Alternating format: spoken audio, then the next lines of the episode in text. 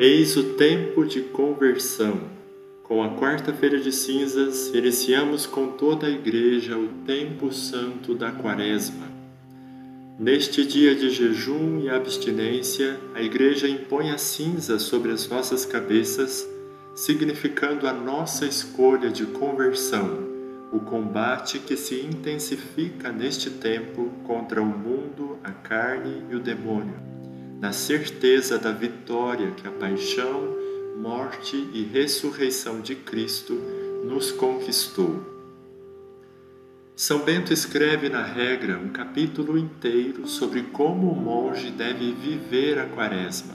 Trata-se do capítulo 49. Ele inicia dizendo que a vida de todo monge deveria ser sempre uma observância de quaresma.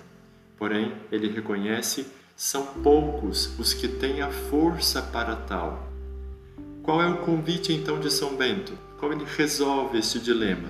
Ele diz os monges devem guardar com toda a pureza a sua vida nestes dias de Quaresma e a apagar nestes santos dias todas as negligências dos outros tempos.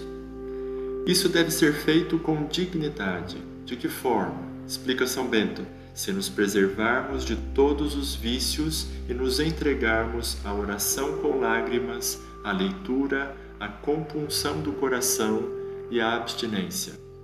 Portanto, São Bento diz que o monge deve acrescentar alguma coisa ao encargo habitual de sua servidão, ou seja, orações especiais, abstinência de comida e de bebida. Toda esta observância deve ser oferecida a Deus, claro, com a permissão do abade, ou do pai espiritual. Porém, São Bento diz de espontânea vontade com a alegria do Espírito Santo. Nosso Santo Patriarca sintetiza a observância da Quaresma nos seguintes termos: o monge deve oferecer alguma coisa além da medida estabelecida para si, isto é, subtraia ao seu corpo algo da comida, da bebida, do sono, da conversa, da escorrilidade e, na alegria do desejo espiritual, espere a Santa Páscoa. Repare que São Bento utiliza neste capítulo duas vezes a palavra alegria. Este é o tom da Quaresma beneditina, oferecer as práticas quaresmais na alegria do Espírito Santo e assim esperar a Santa Páscoa também na alegria do desejo espiritual. Percorra este caminho quaresmal com os ensinamentos dos padres do deserto e da regra de São Bento.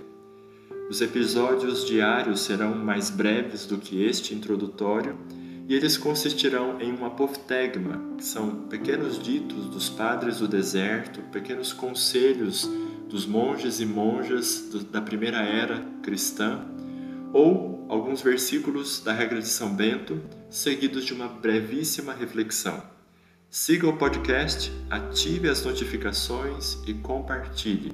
Sobretudo, viva esta quaresma como nunca antes.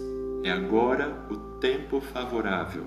É agora o dia da salvação.